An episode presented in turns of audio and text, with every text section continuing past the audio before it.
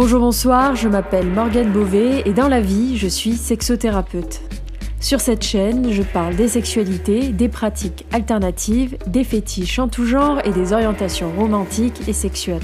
Les personnes interviewées mettent leur intimité à nu à travers des témoignages uniques et sans tabou. Vous écoutez Cinéden Sublime, le podcast des sexualités, disponible sur toutes les plateformes de streaming.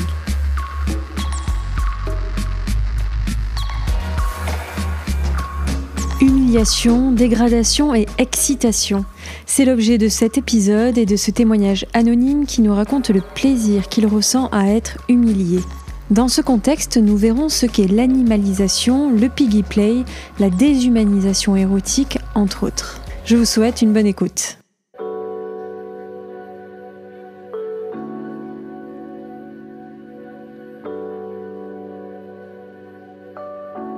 Pour commencer cet épisode, je te laisse te présenter. Eh bien, euh, je, me présente tout en restant anonyme, mais je peux, vous dire en tout cas que je suis, je vis en Bretagne, que j'ai environ, euh, je suis en début de la trentaine, que je suis un homme blanc euh, bisexuel, en, couple, depuis trois ans avec euh, mon partenaire et, et. En vrai, on pratique pratique ensemble depuis trois ans le BDSM et puis moi depuis depuis plusieurs années, ouais, environ 5-6 ans. Qu'est-ce qui t'a mené à me proposer cet enregistrement? Ben, en fait, je, en écoutant les, épisodes précédents et puis en, en, allant un petit peu voir ce qui se dit autour du BDSM, qui, que je trouve se démocratise en ce moment, mais il y a des sujets, je trouve, dont on parle peu. Euh, moi, c'était vraiment l'humiliation. Euh, un, sujet très vaste dans le monde du BDSM euh, qui, qui, englobe plein de choses, on va en parler, mais, euh, euh mais surtout l'humiliation dans un cadre de couple et peut-être même dans un cadre de, de, de, entre hommes, parce que il est assez courant quand même de plus en plus qu'on qu'on parle d'humiliation quand on voit dans, dans, des fictions ou ailleurs, quand on voit des dominats. Euh, euh, mais c'est souvent assez bon, c'est assez euh, caricatural évidemment. Et, et, moi, je voulais qu'on explore un peu plus le sujet. Et je pense que ça peut parler à pas mal de monde, soumis comme d'hommes ou soumises comme dominats. Le terme d'humiliation, il est assez large, effectivement. Est-ce que tu peux le définir avec tes mots, dans ce cadre en particulier, celui du BDSM Dans le cadre BDSM, ce qu'on appelle, ou en tout cas moi ce que j'appelle l'humiliation, c'est euh, euh, bah, le désir d'une personne, euh, d'une personne soumise de euh, d'être rabaissée, d'être euh, donc humiliée, rabaissée, euh, d'être euh, souvent ça rapport avec euh, sans rentrer trop dans la psychologie de comptoir mais ça ça rapport avec l'ego avec l'arrogance il est souvent le cas. Alors moi c'est pas du tout mon cas. Je vous dis pas ce que je fais comme métier mais c'est pas du tout mon cas. C'est souvent lié à des gens qui sont dans une position de pouvoir aussi et qui donc veulent faire veulent inverser cette relation de pouvoir en étant humiliés. Euh, donc, euh, et donc ça englobe à partir de ça, à partir de ce désir, ça englobe plein de pratiques, il y a plein de manières d'être humilié.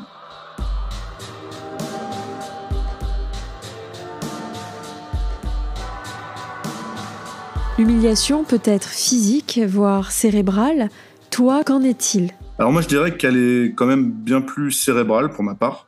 Euh, même si on va voir que les deux sont liés. Euh, de toute façon, la tête et le corps, souvent, ça, va ensemble.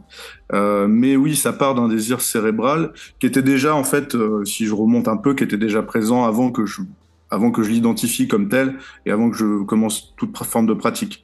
Je, je, je, peux remonter à loin en ayant ce désir, sachant que j'ai toujours, sans avoir été dans des grandes positions de pouvoir, j'ai toujours été assez arrogant assez euh, bavard, assez avec un ego assez fort, qui me posait parfois des problèmes dans mes relations, euh, amicales comme amoureuses.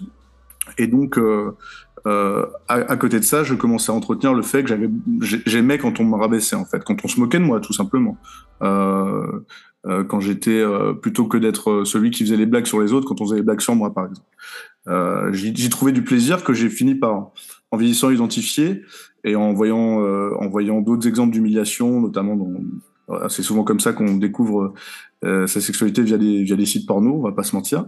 Euh, je me suis dit, ah oui, d'accord, il y a, il y a moyen en fait de d'explorer de, ça plus plus profondément et d'être à défaut d'être totalement humilié dans la vraie vie de l'être dans une vie sexuelle dans une vie BDSM. Peux-tu nous donner des exemples d'humiliation que tu peux vivre? Eh bien, euh, je, peux déjà remonter à la première, euh, la première vraiment séance d'humiliation que j'ai eue, qui a un peu après débloqué beaucoup de choses et qui a et qui est toujours forte dans ma relation avec mon dom aujourd'hui. C'était avant de rencontrer mon, mon partenaire maintenant, c'était il y a quelques années, c'était virtuel. Hein. C'était avec une, euh, une femme domina qui, qui pratiquait en virtuel. Alors c'était pas des, des, services payants, c'était euh, voilà, on se rencontre sur des sites euh, et, euh, et, et j'éprouve le désir d'être humilié et, et donc c'est au début c'est via des jeux par exemple.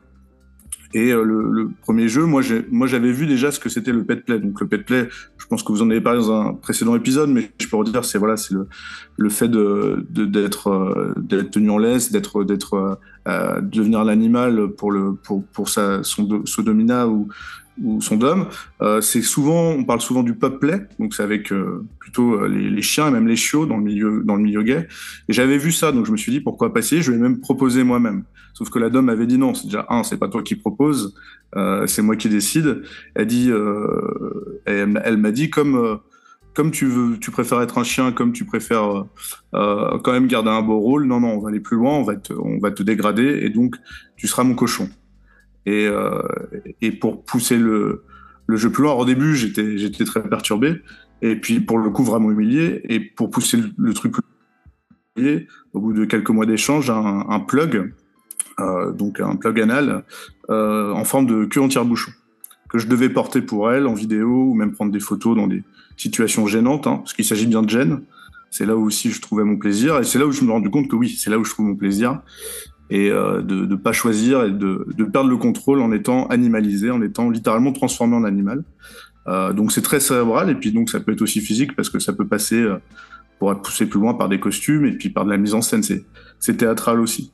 Euh, et du coup, quand j'ai rencontré mon dame et qu'on a commencé à comprendre l'un et l'autre qu'on aimait le BDSM, après euh, quelques semaines un peu, j'osais pas lui en parler parce que c'est quand même pas facile d'en parler.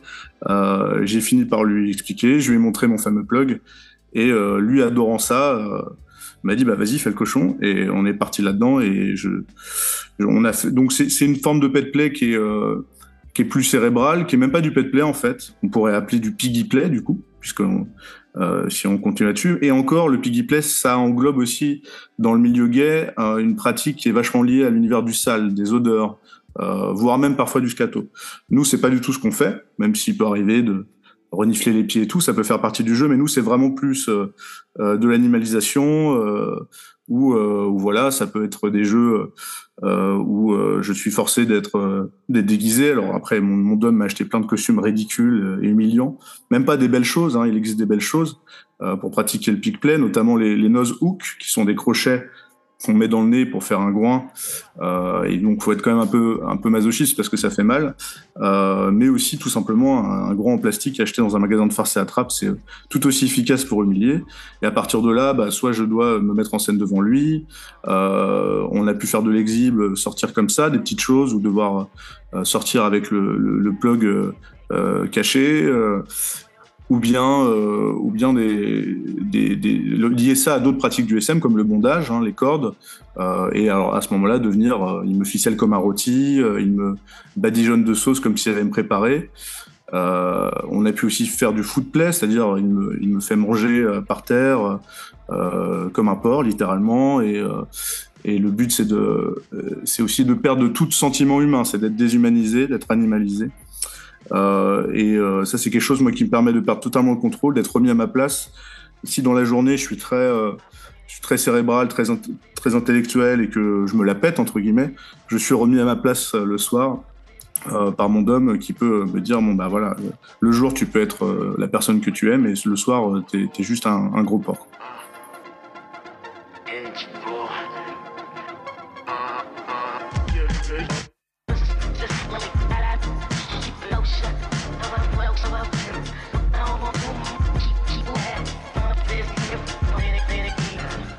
Alors, il y a une question qui me revient souvent dans ce genre de sujet. Pourquoi avoir besoin de ce type de pratique pour être heureux, pour y trouver son plaisir? Tu pourrais peut-être faire du sport ou faire toute autre chose pour équilibrer euh, ça. Toi, qu'est-ce que tu réponds à ces personnes-là? Bah, euh, bah, j'ai envie de dire déjà chacun son truc euh, et, et, moi je puis l'un n'empêche pas l'autre. Hein. Euh, on a beau surtout que c'est pas plus mal de faire du sport puisque je me fais parfois ça fait partie de nos jeux sexuels. Je fais parfois de, du weight gaining, de l'engraissement. Donc ça c'est euh, parce que j'ai aussi euh, des petits soucis dysmorphie à la base et puis de de, de perdre. Enfin de, de on parlait d'ego mais de s'inquiéter vachement de son apparence physique. Et donc quand on est rabaissé à ce rôle-là, on ça permet de, se détendre par rapport à ça. Et, c'est mais c'est pas loin du sport, c'est une forme de sport, c'est une manière de se euh, de, laisser sortir ça euh, de manière totalement saine, hein, avec euh, partenaires euh, consentants et joueurs. Et c'est mais les sensations, je pense les mêmes. Il y a de l'adrénaline, il y a du moi, sauf que l'adrénaline, plutôt qu'elle vient de courir, elle vient de la gêne, elle vient de elle vient de toutes les pratiques que j'ai citées et d'autres. Euh, et puis ça peut être des fois une adrénaline, ça peut être tout simplement d'avoir peur d'être découvert, d'avoir euh, euh quand on fait l'exhib, d'avoir peur d'être. Euh, par exemple, a des photos de, nos pratiques sur Internet. À, la fois toujours être inquiet de savoir qu'elles sont là, et en même temps prendre du plaisir dans cette inquiétude. Donc c'est comme le sport, c'est risqué aussi.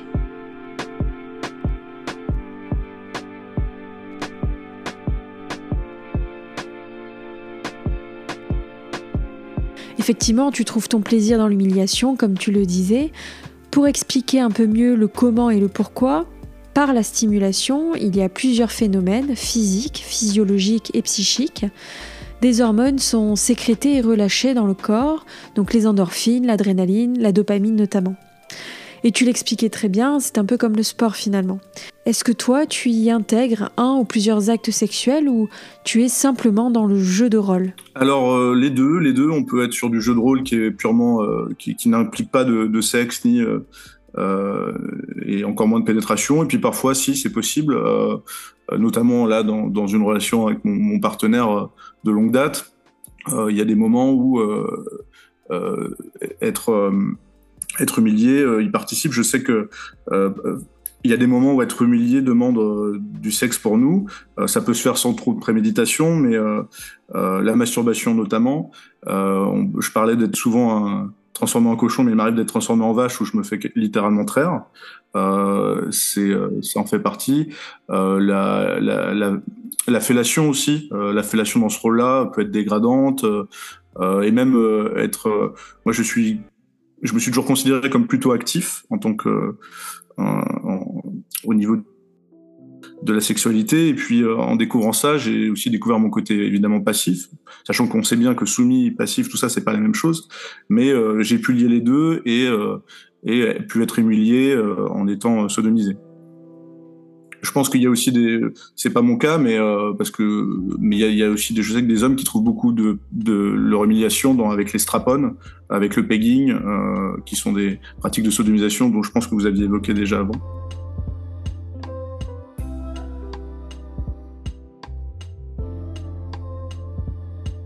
Est-ce que les expériences que tu me partages là, ces séances d'humiliation, ne se passent que dans un lieu spécifique, dans un espace bien précis, avec une seule et même personne, ou pas nécessairement? Peux-tu m'en dire un peu plus? Eh bien, euh, on, euh, on est alors actuellement on est dans une période où mon partenaire a beaucoup moins de temps à y consacrer, mais il y a encore un an et demi, on essayait surtout on essayait de, de faire un peu des deux, c'est-à-dire d'avoir ça de manière très cadrée dans le cadre de, de notre vie sexuelle uniquement, et on se faisait même des ce qu'on appelle des sessions, des séances bien bien organisées. Euh, et euh, d'ailleurs, plus parfois plus on attendait entre chaque séance, plus le plaisir y était, parce que euh, comme c'était le, mon homme qui décidait du moment où on allait faire la séance, il y avait une petite excitation à savoir quand est-ce que ça allait arriver. Et euh, parfois même, je pouvais provoquer le truc en étant d'autant plus arrogant et encore plus besoin d'être corrigé.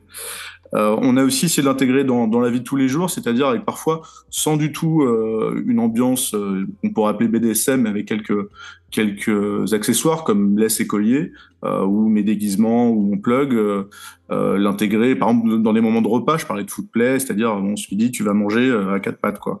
dans des moments au sommeil aussi, tu vas dormir au pied du lit ou par terre. Euh, ou même dehors quand on peut être en vacances, euh, voilà. Et aussi des moments, des petits moments d'humiliation très très spontanés et qui sont euh, de voilà, on peut être à une soirée et et il va on va se croiser sur la route des toilettes à la soirée, il va me demander de, de grogner comme un porc de, sans que les autres l'entendent, quoi. Et ce sont des, sont des choses très, très humiliantes.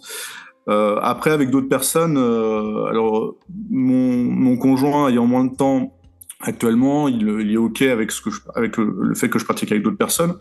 Euh, moi, je sais pas encore. C'est des choses auxquelles je réfléchis. Notamment, je serais pas contre un jour de le faire vraiment avec une domina professionnelle, par exemple. Et aussi, j'ai pu expérimenter quand même, et ça, je le fais assez régulièrement avec un hypnotiseur. Alors, je sais que tu avais invité un hypnotiseur qui avait donné cet exemple. C'est pas avec lui finalement que j'ai fait le, que j'ai continué cette chose-là, mais j'ai trouvé un hypnotiseur qui qui pratique l'hypnose érotique et qui notamment euh, donc le but à la base c'était qu'il me mette des mots trigger. Donc les mots trigger c'est des sous, hypnose avoir des mots qui font que quand on les répète après une fois que je suis éveillé me font réagir. Et, euh, c'était que mon, mon dom puisse me dire ces mots trigger à n'importe quel moment et, euh, et, que je puisse réagir. Là, en l'occurrence, c'était des mots triggers qui me faisaient euh, euh couiner sur commande ou euh, me comporter, euh, me transformer comme un, comme un cochon sur commande. Et donc, on, on, on, est en train de travailler là-dessus sur les mots triggers, mais en attendant, il fait déjà des, des transformations. C'est assez troublant parce qu'il y a vraiment ce côté animalisation, transformation qu'on a essayé aussi de, d'explorer avec mon conjoint, notamment autour de la figure de une figure qu'il aime beaucoup, qui est la figure de Circé qui, est une, euh, qui, fait partie de l'Odyssée d'Homère et qui était une, une, une, déesse sorcière qui transformait les hommes en porcs pour se, pour se venger. Et donc il y a ce côté aussi féministe, euh, euh, transformation un peu, un peu féerique qui peut rajouter à la mise en scène et que je peux aussi explorer avec l'hypnose.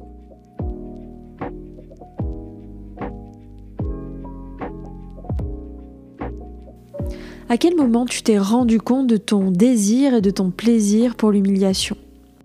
Je pense que je m'en suis vraiment rendu compte en le pratiquant, euh, même si, comme je le disais que tout à l'heure, j'avais euh, j'avais déjà ressenti du, du, des mini plaisirs euh, ou, en tout cas une, une gêne euh, intéressante euh, avec des moqueries ou ou rapport aussi à mon à mon rapport à mon physique, à mon poids, à mon, à mon arrogance. Et, euh, et c'est en le pratiquant que plus je l'ai pratiqué, plus je me suis dit que c'est ce que j'aimais. Et puis si on reprend toutes mes pratiques, euh, que ça soit le, piggy play, l'hypnose, euh, le bondage, tout ce qu'on peut pratiquer, je pense que le mot commun c'est médiation. À chaque fois, je prends vraiment mon plaisir à, être à être abaissé, quoi. C'est à être à me sentir autre aussi, à vraiment à sortir de mon corps et, et à ce que mon ego soit détruit.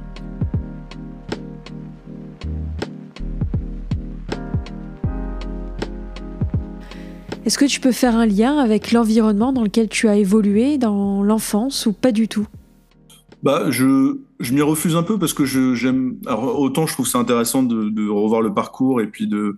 Et comme c'est très cérébral, mes kings sont très cérébrales, c'est intéressant des fois de, faire un peu de, psychologie sur moi-même, d'auto-analyse.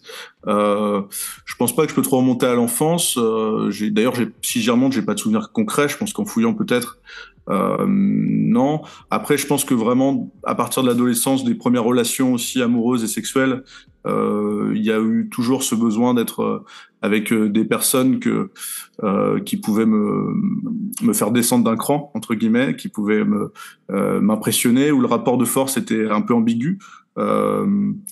sachant que par exemple, si on prend aujourd'hui ma relation avec mon petit ami Edom, euh, dans la vraie vie, euh, au départ, euh, quand on s'est rencontrés, j'avais tendance à être la personne qui prend toujours la parole, qui est très présente, euh, très arrogante, tandis que lui était un peu plus effacé, beaucoup plus réfléchi, voire timide, alors que dans, dans nos relations BDSM, ce rapport s'inversait. Et, euh, et j'ai toujours aimé ça avec beaucoup de gens et, et, aussi aimé avoir des petits secrets. Je pense que ça, ça m'a toujours aussi un peu excité. Donc si on mélange tout ça, oui, je pense qu'il y a toujours eu euh, ce besoin d'humiliation. Et quand je dis besoin, c'est vraiment quelque chose qui aussi, justement, par psychologique, qui me fait du bien au quotidien, qui m'a permis aussi d'être quelqu'un de beaucoup plus, dans la vraie vie, euh, beaucoup plus posé et, et euh, beaucoup euh, plus agréable peut-être même.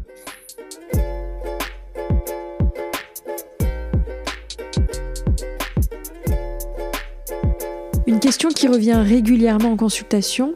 Je reçois beaucoup de couples qui vivent ensemble et dont l'un des partenaires a envie de vivre des expériences BDSM.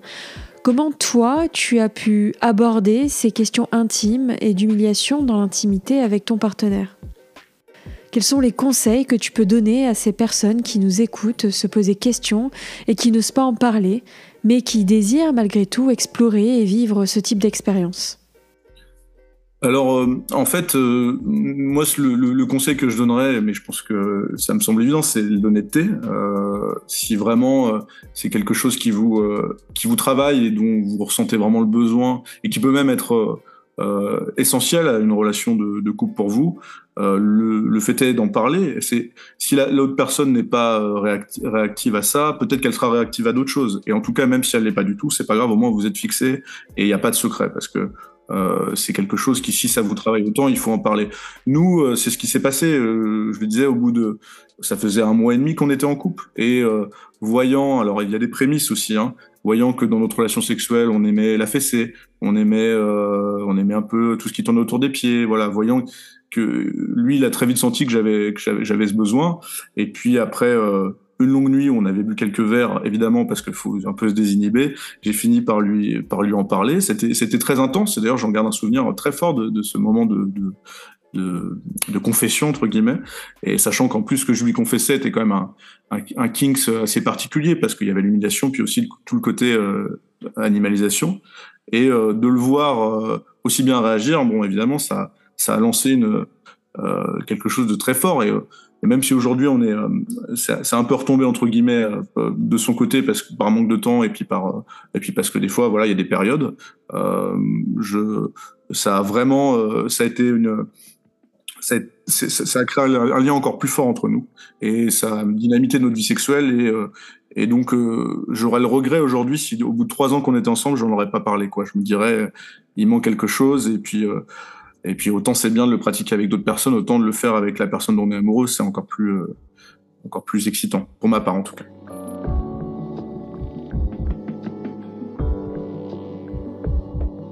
As-tu déjà été confronté à des jugements dans le cadre de tes pratiques?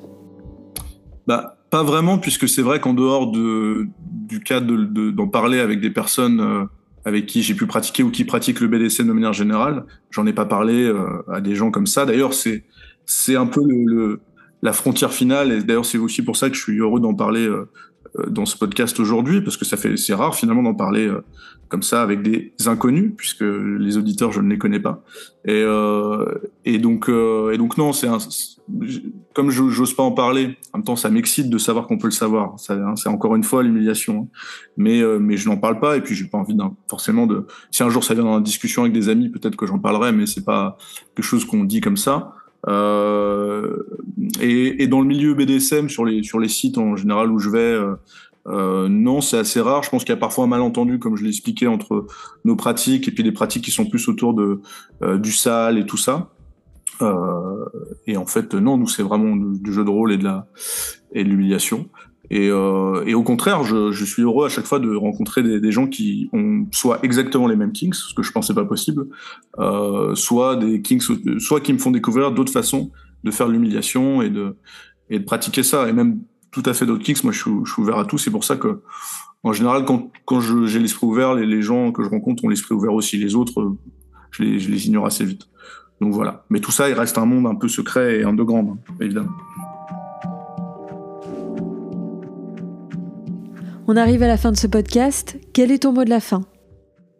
Euh, mon mot de la fin, c'est que euh, parfois euh, il faut il faut se, se faire bien humilier pour se sentir mieux et que et que parfois on est on voit la vie différemment quand on est à quatre pattes dans la peau d'un animal que quand on est debout à, à toiser les autres humains. Voilà, j'essaie de faire un truc poétique absolument navrant, mais voilà voilà mon mot de la fin.